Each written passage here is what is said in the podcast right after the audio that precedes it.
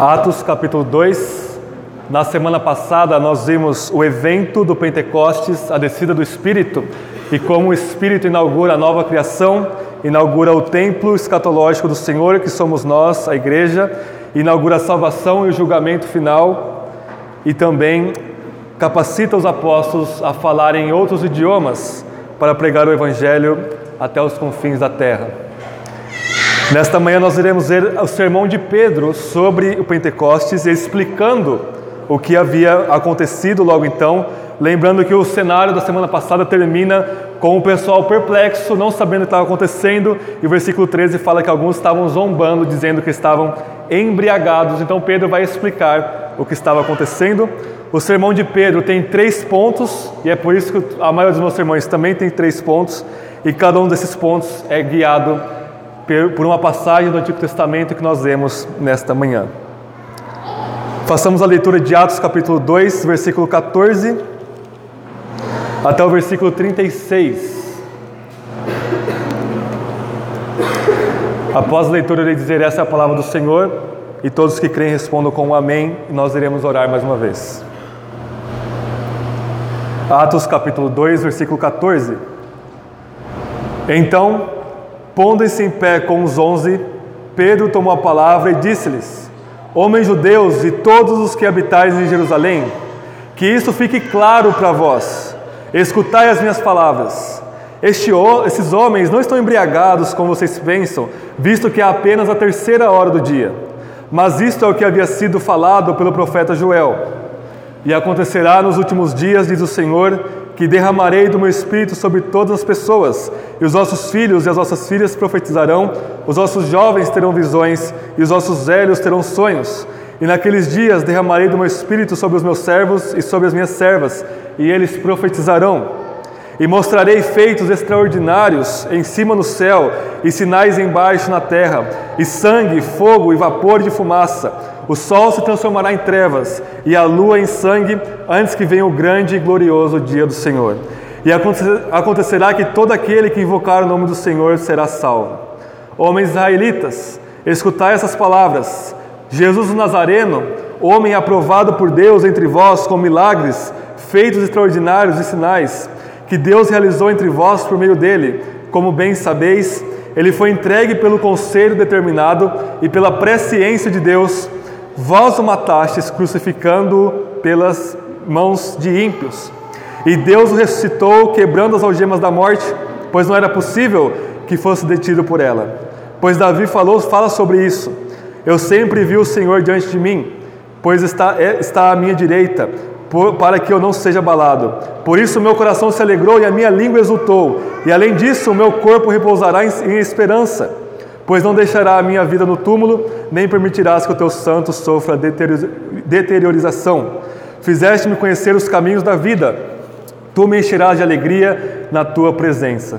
Irmãos, concedei-me dizer-vos com clareza que o patriarca Davi morreu e foi sepultado, e o seu túmulo está entre nós até hoje. Sendo ele profeta e sabendo que Deus lhe havia prometido com juramento que faria um dos seus descendentes assentar-se no seu trono, Davi previu isso e falou da ressurreição de Cristo, cuja vida não foi deixada no túmulo e cuja carne não sofreu deteriorização. Foi a este Jesus que Deus ressuscitou e todos somos testemunhas disso. Portanto, exaltado à direita de Deus e tendo recebido do Pai a promessa do Espírito Santo, derramou o que agora vedes e ouvis. Porque Davi não subiu aos céus, mas ele próprio afirma: O Senhor disse ao meu Senhor: Assenta-te à minha direita, até que eu ponha os seus inimigos como estrado dos seus pés. Portanto, toda a casa de Israel fique absolutamente certa de que esse mesmo Jesus, a quem vós crucificastes, Deus o fez Senhor e Messias. Essa é a palavra do Senhor. Vamos orar mais uma vez? Senhor, estamos diante da Sua palavra. Estamos diante da Sua vontade revelada, diante do Seu Filho ressurreto, nosso Senhor e o nosso Messias. Que o Senhor fale poderosamente com cada um de nós, com todos nós, ó Deus. Que o Senhor nos transforme, que o Senhor nos explique a Sua palavra, mas que ela não fique apenas em nossa mente, que ela desça aos nossos corações, nos transforme à imagem de Cristo Jesus e nos leve, ó Deus, a uma vida de obediência, submissos aos pés do nosso Senhor crucificado. Senhor, nós rogamos isso para a Sua glória, para o Seu louvor, para que nós sejamos humilhados, para que nós sejamos santificados e restaurados à Sua imagem e semelhança em Cristo e para que Seu nome somente seja exaltado entre nós. Nós oramos em nome de Jesus, o Senhor. Amém e amém. Irmãos, quando nós perguntamos o que nós somos ou o que é o ser humano, existem duas coisas, dois conceitos ou duas realidades que são inescapáveis para a nossa natureza humana e que explicam de algum modo o que é ser imagem de Deus e que todos nós ah, vivemos nesse conceito, nesse contexto do qual eu vou falar para vocês. Existe em nós, nuclearmente, centralmente, a questão da religião e a questão da hermenêutica, que eu vou explicar para vocês. A questão da religião vai dizer que todo ser humano, desde Adão até o último ser humano, é irremediavelmente religioso. Todos nós adoramos alguma divindade, todos nós exercemos fé em alguma coisa, se não no Deus verdadeiro ou em nós mesmos, fé em alguma coisa da criação ao qual nós tornamos como divinos. E todos os seres humanos são religiosos. E não somente isso, mas nós somos seres hermenêuticos. E hermenêutica significa interpretação. Ou seja, tudo que nós olhamos, tudo que nós ouvimos, tudo que nós falamos e pensamos, tudo que nós sentimos são interpretações nossas da realidade que nos cerca e da realidade que está dentro de nós. Portanto, é impossível para nós chegarmos diante de qualquer coisa, diante de qualquer situação, de forma neutra ou de forma não interpretativa. Tudo que nós somos, nós interpretamos. E porque o nosso coração é essencialmente religioso, todo ser humano olha para a realidade e a interpreta de acordo com a sua religião e de acordo com o Deus que essa pessoa adora. Portanto, quando a gente olha para a realidade, na experiência humana nossa, não existem o que cientistas chamam de fatos brutos, ou fatos nus, ou fatos neutros, porque nós sempre levamos essa carga de interpretação diante de tudo o que está diante de nós. E é sempre algo teológico, é sempre algo religioso. E fora da experiência humana. Por exemplo, uma árvore que está em um lugar que a gente nunca viu. Será que esta árvore que nenhum ser humano viu, ela é algo neutro? É algo não interpretado? Não. Por quê? Porque o Deus Criador, que é onisciente, que criou todas as coisas, ele interpreta tudo o que ele faz. É por isso que ele diz a Gênesis: haja luz e luz faça exatamente o que eu estou te mandando, ilumine, sol governe o dia e lua governe a noite. O próprio Deus, com seu olhar onisciente onipotente, ele interpreta todas as coisas. Portanto, não há nenhum centímetro quadrado da criação de Deus, do universo, ao qual Deus não interprete, ao qual seja neutro religiosamente diante de Deus.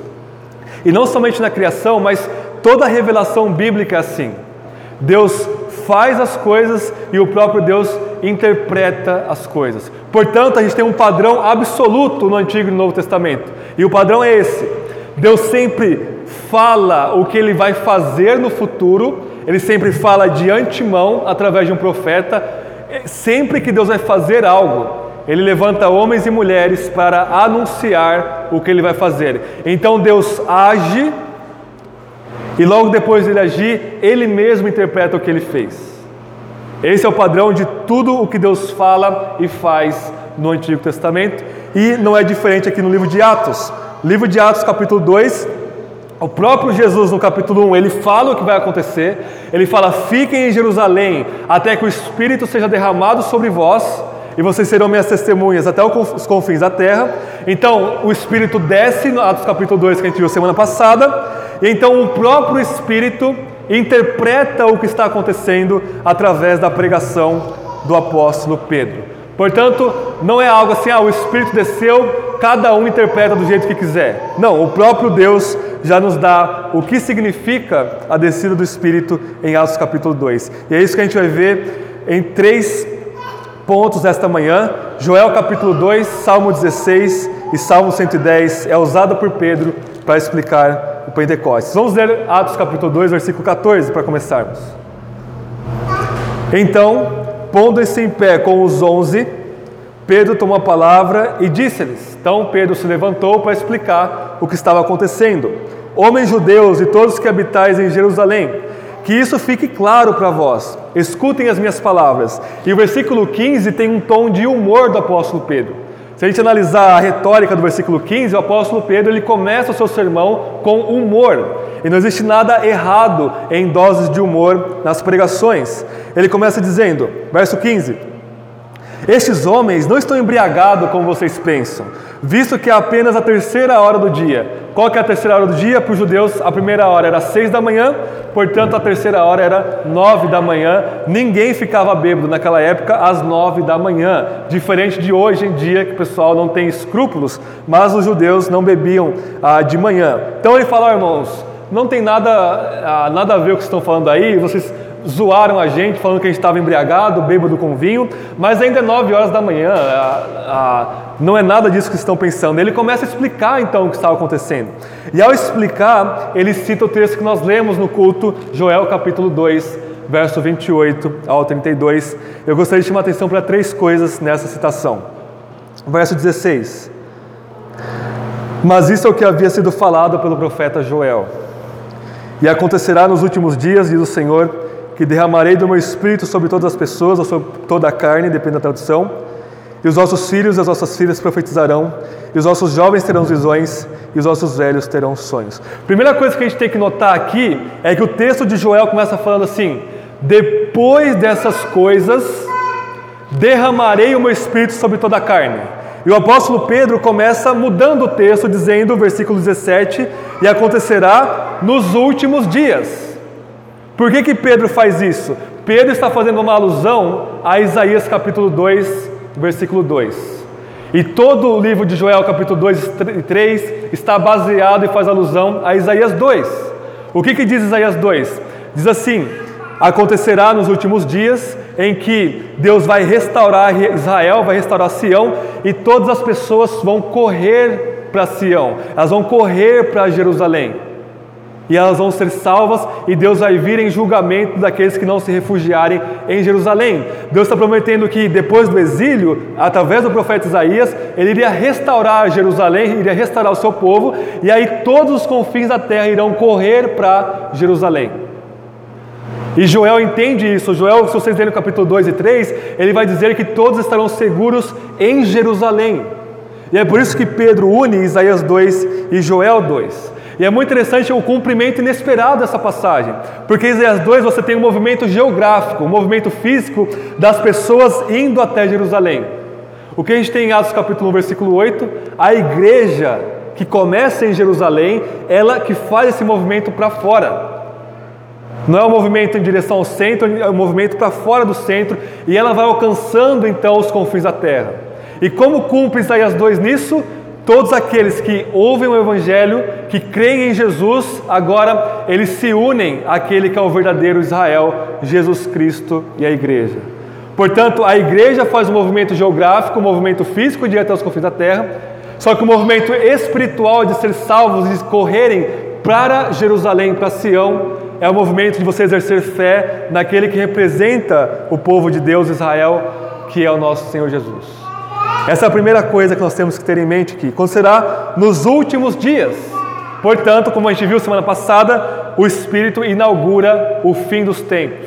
O fim dos tempos começa aqui com a descida do Espírito e com a vinda de Jesus antes dele. Segunda coisa, reparem comigo de novo, verso 17. E acontecerá nos últimos dias, diz o Senhor, que derramarei do meu Espírito sobre todas as pessoas ou sobre toda a carne, e vossos filhos e as vossas filhas profetizarão, Vossos jovens terão visões, vossos velhos terão sonhos, e naqueles dias derramarei do meu espírito sobre os meus servos e sobre as minhas servas, e eles profetizarão.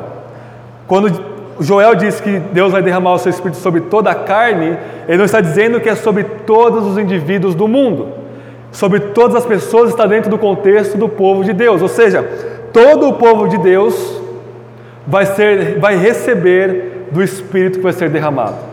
O que é diferente do Antigo Testamento, onde só profetas, sacerdotes e reis eram ungidos pelo Espírito para que eles exercessem o seu ministério real, sacerdotal e profético. Agora, no fim dos tempos, todo o povo de Deus vai receber do Espírito. Não vai haver maior e menor na igreja, não vai haver pessoas com mais dons, menos dons, ou mais espírito, menos espírito. Todos os cristãos verdadeiros recebem da porção do Espírito Santo no ato da sua conversão. Então nós temos aqui uma democratização do Espírito. Ou seja, todos dentro do povo de Deus recebem o Espírito. E da onde Joel tira isso?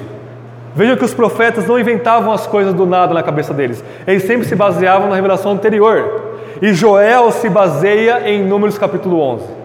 Números capítulo 11 é uma passagem belíssima, onde Moisés está governando o povo de Deus, está julgando o povo de Deus, 5 milhões de israelitas diante dele para julgar, e começa a ficar pesado. Moisés começa a não aguentar o fardo de ser o líder e o mediador do povo de Israel. Então o seu sogro Jetro vem a ele com sabedoria e diz: Olha, Moisés, não é bom que você faça essa coisa, é, o que você está fazendo. Se você continuar assim, você vai ser destruído e o povo de Deus vai ser destruído.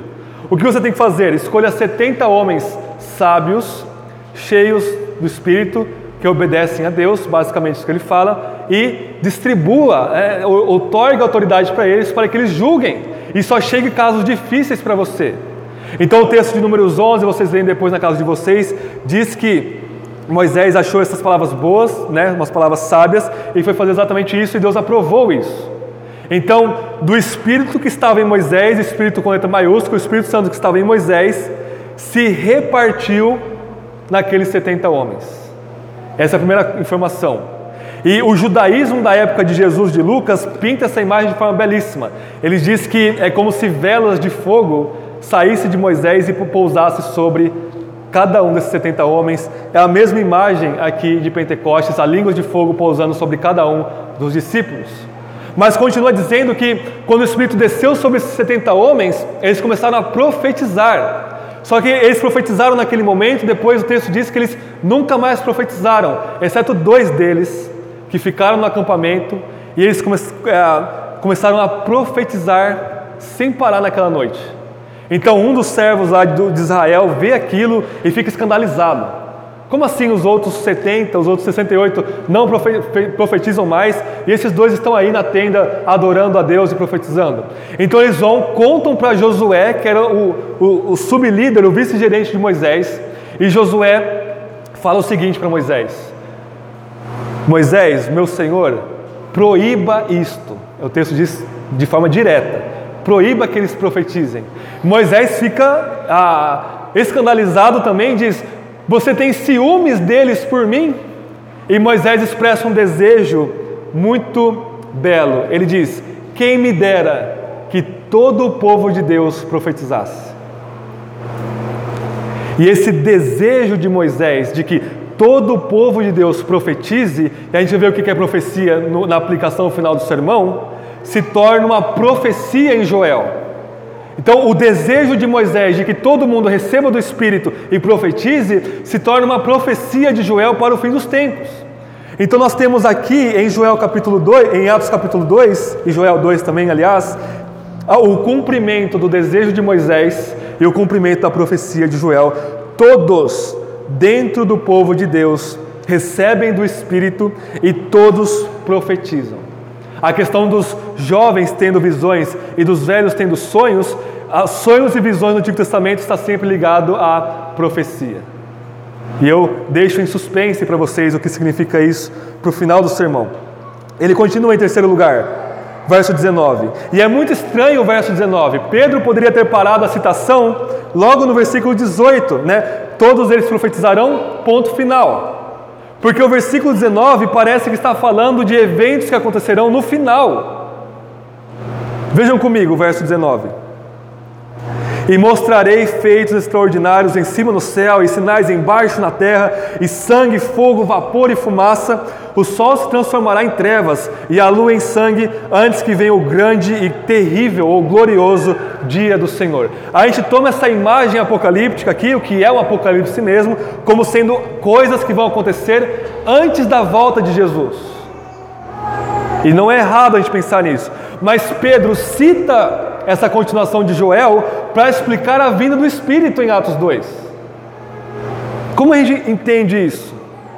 Irmãos, Isaías, Jeremias, Amós, Joel e muitos outros profetas usam essa imagem. O sol se escurecer, a lua ficar vermelha como sangue, as estrelas caírem na terra, haver fogo, fumaça e, e terríveis acontecimentos no céu. E eles fazem isso de forma, prestem muita atenção, simbólica.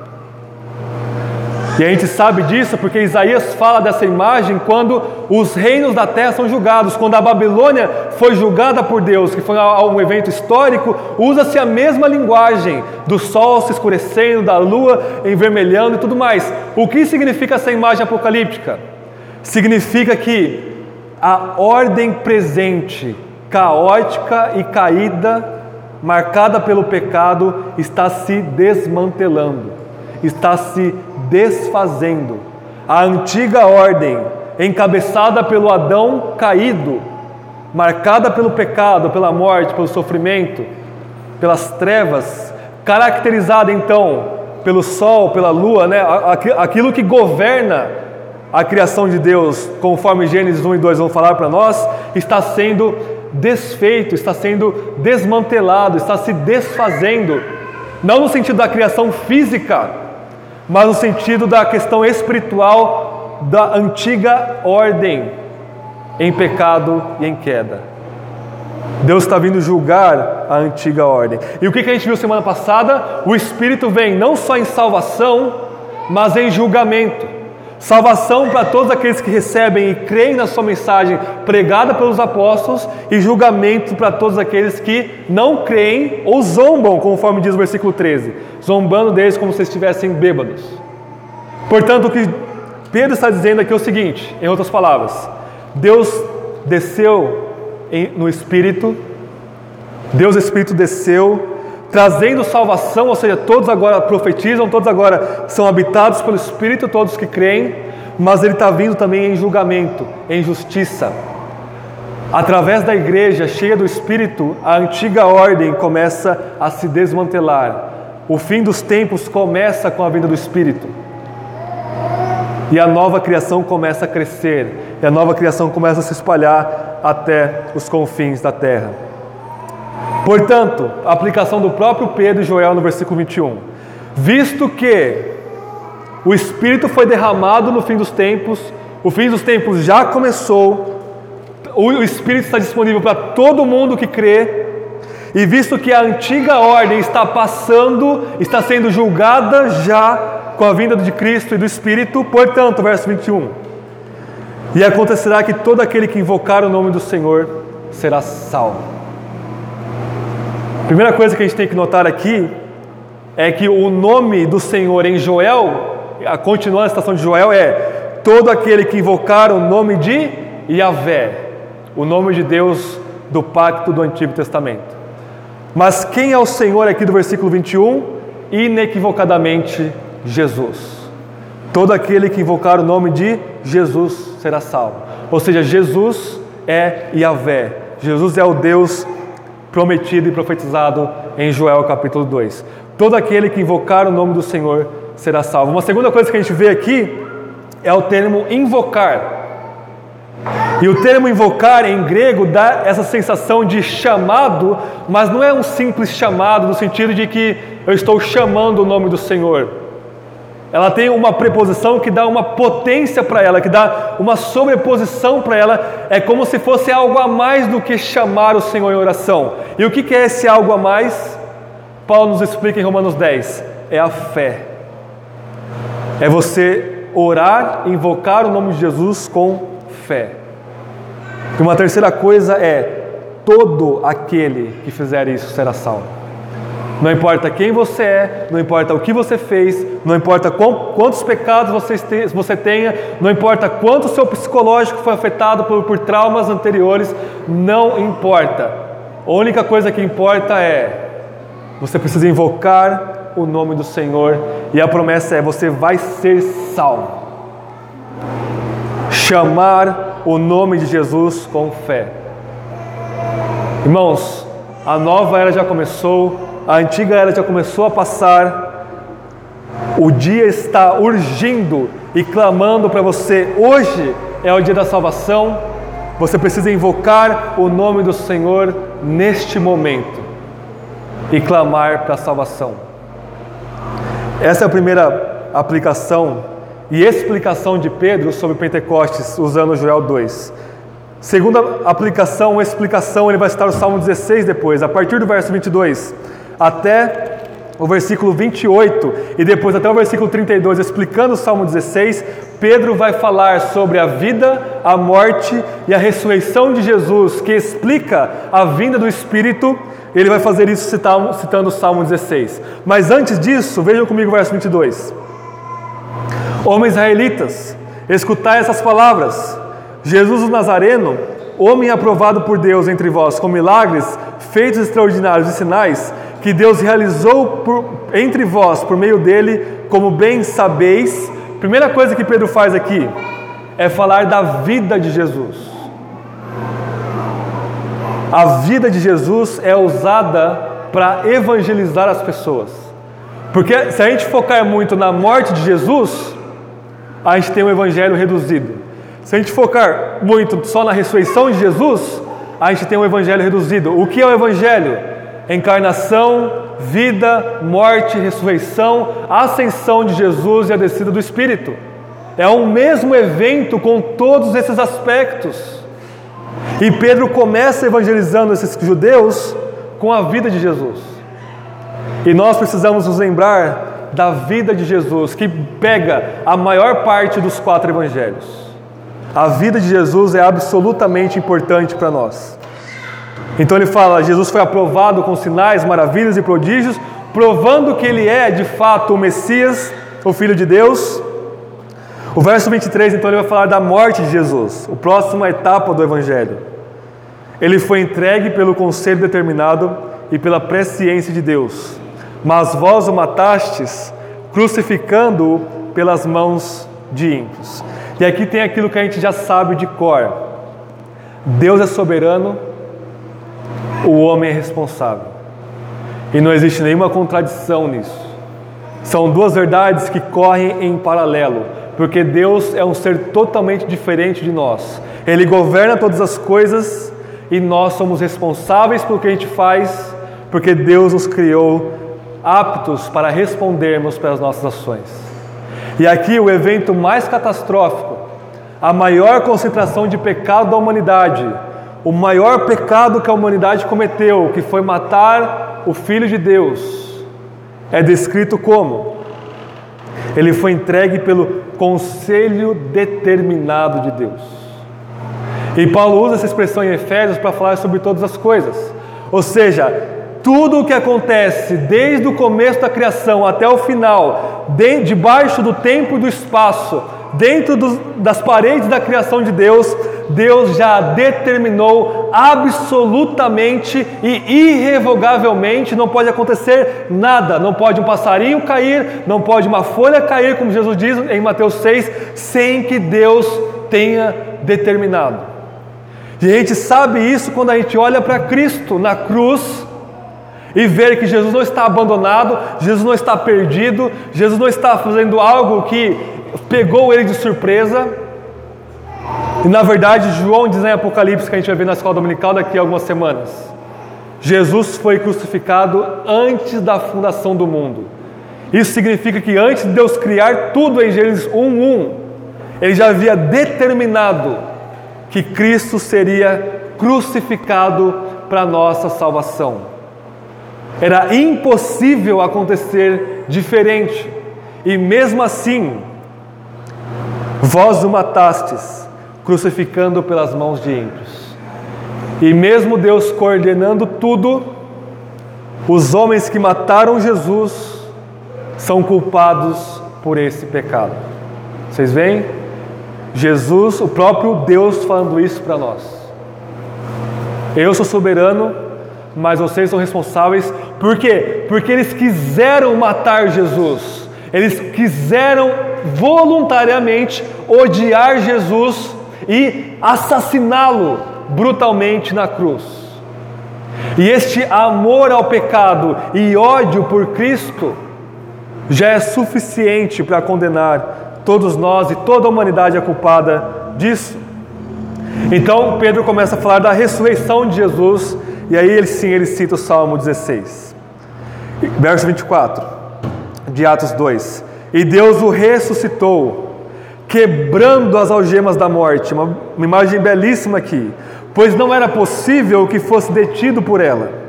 Pois Davi falou sobre isso, citando o Salmo 16.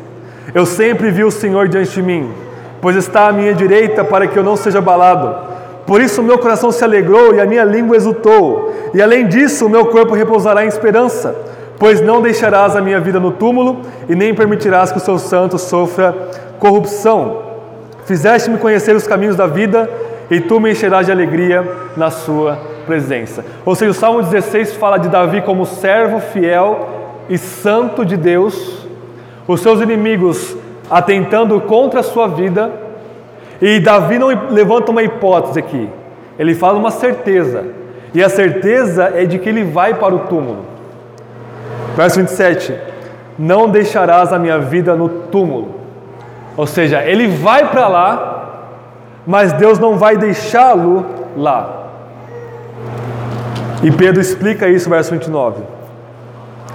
Irmãos, concedei-me dizer com clareza que o patriarca Davi morreu e foi sepultado e seu túmulo está até hoje entre nós.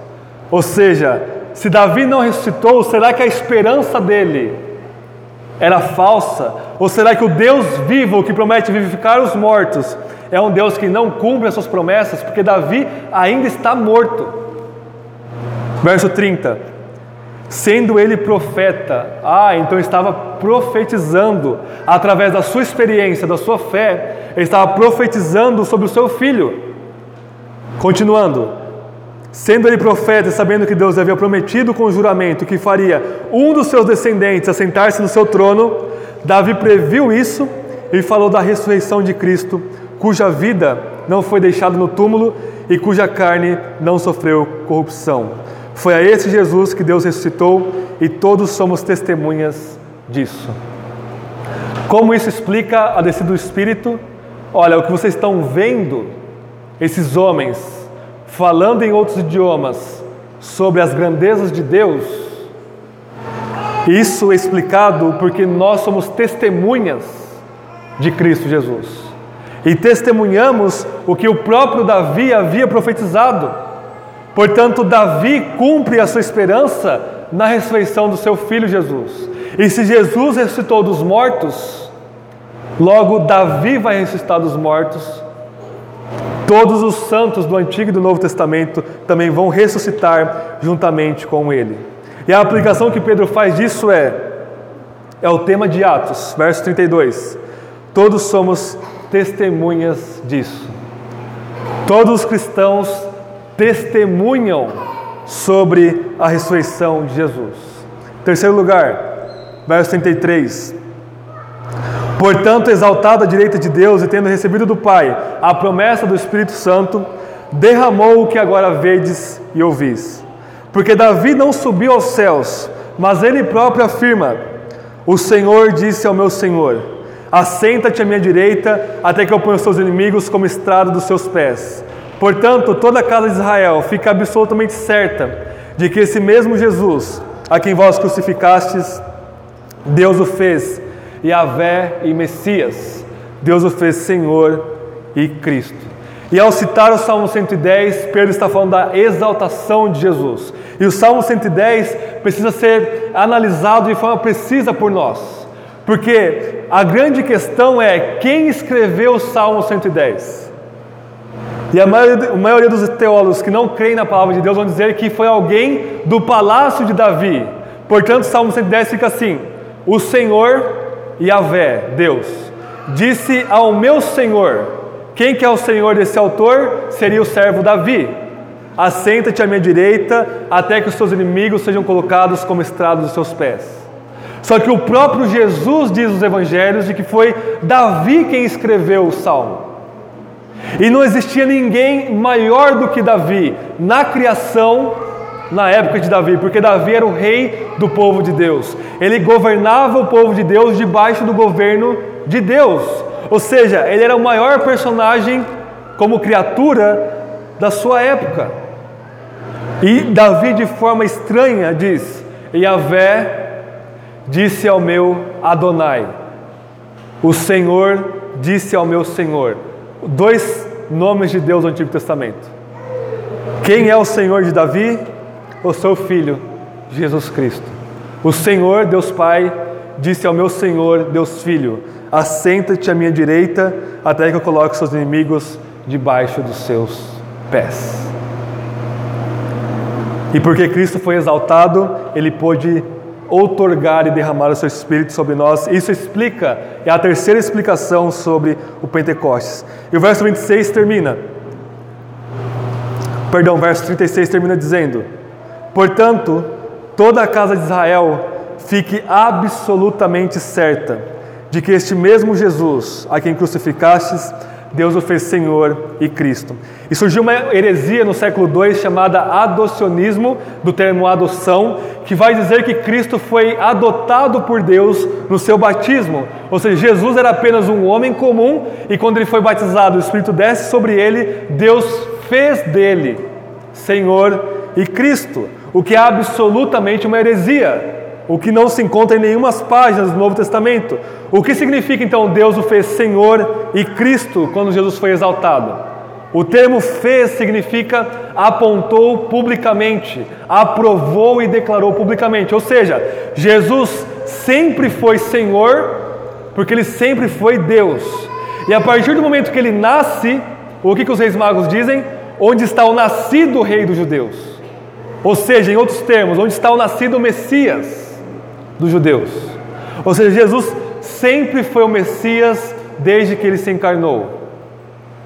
Mas ele não estava exercendo de forma plena, universal e pública o seu ministério como Senhor e como Salvador, como Messias. E somente quando ele foi exaltado publicamente, Deus aprova-o como Messias e Senhor, e então, de forma pública, inequívoca, clara, e eterna, Cristo é Senhor e Messias. Eu gostaria de terminar com três aplicações para nós e, três, e uma conclusão final. Primeira aplicação, três aplicações rápidas. Todos nós, ouçam bem isso, todos nós, todos os cristãos verdadeiros somos profetas. E o que significa profecia no Antigo e no Novo Testamento? Não é ficar vendo o futuro simplesmente. Profecia, o que, que os profetas faziam no Antigo Testamento? Eles pegavam Deuteronômio 30, onde Moisés, que é o, o protótipo dos profetas, vai dizer que Israel vai pecar contra Deus de forma ah, inescapável, Israel vai para o exílio e Deus no exílio vai restaurar o seu povo. Isaías, Jeremias, Ezequiel, Daniel, todos os profetas pegavam essa palavra, a palavra de Deus, palavra de Moisés, e aplicavam ao seu contexto. E diziam: Olha, vocês estão no exílio agora, porque a palavra de Deus já havia determinado que vocês estariam aqui, porque vocês são pecadores. Agora eu estou profetizando o que? Que Deus vai tirar vocês do exílio. Portanto, a previsão do futuro está baseada no que Deus já havia dito não é algo aleatório e abstrato ou, ou, ou subjetivo da mente do profeta. Essa é a profecia no Antigo Testamento: é pegar a palavra de Deus já dada e aplicá-la ao seu contexto, e como a palavra de Deus já havia determinado o futuro, o profeta falava do futuro.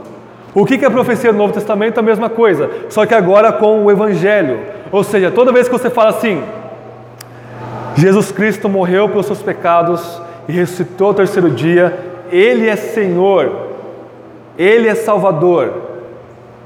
Você precisa crer e se arrepender. É o que os profetas faziam. Israel, vocês pecaram, vocês precisam crer e se arrepender, voltar para Yahvé. E aí você diz o seguinte: se você não crer, você vai ser condenado. O que, que é isso? Você está prevendo o futuro da pessoa, o futuro eterno da pessoa, o futuro mais significativo da pessoa. E você diz: se você crer, você vai ser salvo e ter a vida eterna. Não existe maior profecia do que essa. Não existe profecia mais relevante do que essa. Portanto, Deus diz em Joel 2 e Atos 2: O Espírito é derramado sobre todos, e todos profetizam. E como nós sabemos disso? Pedro está pregando, Pedro está profetizando, e Pedro está nos dizendo que profecia é quase sinônimo ou sinônimo de pregação do Evangelho. Isso aconteceu, o pessoal estava falando em outros idiomas, em outras línguas. Agora Pedro se levanta e começa a profetizar. E eu tinha a ideia de fazer um sermão inteiro sobre o que é profecia em 1 Coríntios 14, mas eu estou vendo sobre isso ainda. Mas é muito claro que profecia é pegar a palavra de Deus, que agora é o Evangelho de Cristo, é o próprio Cristo, aplicar ao contexto da pessoa e já proclamar que ela precisa se arrepender e crer, ou ela vai ser condenada, ou ela vai ser salva, dependendo da sua resposta. Portanto, irmãos, profetizem todos os dias, isto é, proclamem a vinda de Cristo como Senhor, é a vinda do Espírito, cumprindo isto e chamem as pessoas ao arrependimento e à fé. Em segundo lugar, nós devemos ser testemunhas de Cristo com alegria. Pedro, ao citar o Salmo 16, ele não precisava ter citado todos esses versículos que ele citou, ele poderia ter simplesmente citado o verso 27 do capítulo 2 de Atos. Vejam comigo. Não deixarás a minha vida no túmulo e nem permitirás que o teu santo sofra corrupção. Mas ele cita antes do verso 25 e 26, dizendo que Davi estava diante de Deus, diante da presença de Deus, e por causa disso, a sua alma transbordava de alegria. E por que, que ele cita todo esse salmo então? Para mostrar que o testemunho do Cristo ressurreto precisa ser um testemunho transbordante de alegria. E esse é um tema proeminente no Novo Testamento. Em Atos, os apóstolos vão sofrer, vão ir para a prisão, e na prisão que a gente vai ver daqui a alguns meses, eles estão cantando hinos de alegria. Atos capítulo 4 e 5, ou capítulo 3 e 4, eles se achavam ah, dignos, maravilhados, eles ficavam alegres por se acharem dignos de sofrer por causa de Cristo. Ou seja, o nosso testemunho, que a palavra martírio envolve sofrimento, envolve carregar uma cruz, envolve ser odiado pelo mundo, envolve até mesmo ser morto pelo mundo, de forma exterior, mas o nosso coração está transbordando de alegria. E será que você, meu irmão e minha irmã, está testemunhando Cristo ressurreto com o coração cheio de alegria, da alegria do Espírito, da nova criação? Ou será que você fala de Jesus, você está ranzinza, você está estressado, você está apenas querendo cumprir o seu dever? Não, a boca fala do que o coração está cheio, e quando o coração se enche da alegria do Cristo ressurreto, você automaticamente fala com alegria desse Jesus que nos salva. Em terceira aplicação do Salmo 110, vejam comigo, Atos capítulo 2, versículo 35. Até que eu ponha os teus inimigos por estrado dos teus pés, até que eu coloque os teus inimigos debaixo dos seus pés. Cristo foi exaltado à destra de Deus, isso significa que ele é igual a Deus, e significa que ele é rei e que ele reina sobre todas as coisas, e ele está lutando e julgando e guerreando contra os seus inimigos desde então. E todos nós, por nascença, por nascimento, somos inimigos de Cristo. Existem duas formas de você se colocar debaixo dos pés de Cristo. Ou é você se rendendo aos pés dele, convertendo-se de um inimigo a um amigo, a um devoto, a um seguidor de Cristo, ou Cristo, quando ele voltar, vai quebrar a rota dos seus joelhos, os seus joelhos vão se dobrar diante dele e a sua língua vai confessá-lo, mas você vai permanecer como inimigo dele pelos séculos dos séculos, por toda a eternidade, sendo punido Portanto, o Salmo 110 nos chama a nos prostrarmos aos pés de Cristo, do Cristo exaltado, ou Ele mesmo vai nos prostrar, não em salvação, mas em juízo e julgamento. E para concluirmos, verso 36.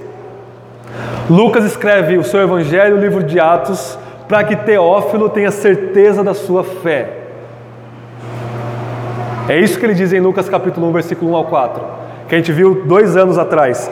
Eu escrevo essas coisas, Teófilo, para que você tenha certeza das coisas que você foi ensinado, para que você tenha certeza da sua fé. E todos nós vamos passar por três anos de pregação com um só tema, para que nós tenhamos certeza da nossa fé, da nossa salvação e do Evangelho de Jesus. E o sermão de Pedro não poderia terminar de outra maneira. Verso 36. Portanto, toda a casa de Israel, e é por isso que Lucas inclui esse versículo, fique absolutamente certa, ó casa de Israel, fique absolutamente certo, Teófilo, fique absolutamente certa a igreja, de que esse mesmo Jesus, a quem crucificastes, Deus o fez Senhor e Cristo. Não é você que faz de Jesus Senhor, é Deus que faz Jesus Senhor e Cristo. Não é você que faz Jesus Salvador, é Deus quem o faz. E Jesus já é. Independente se você crê ou não, independente se você gosta disso ou não, independente se você vive isso ou não, Jesus é Senhor e Messias. O que você precisa fazer é responder a isso com fé e submissão e arrependimento, ou zombando da cruz de Cristo Jesus, como esses judeus fizeram. Amém? Vamos orar. Eu peço que você tenha um breve momento de oração para que você se renove com Deus.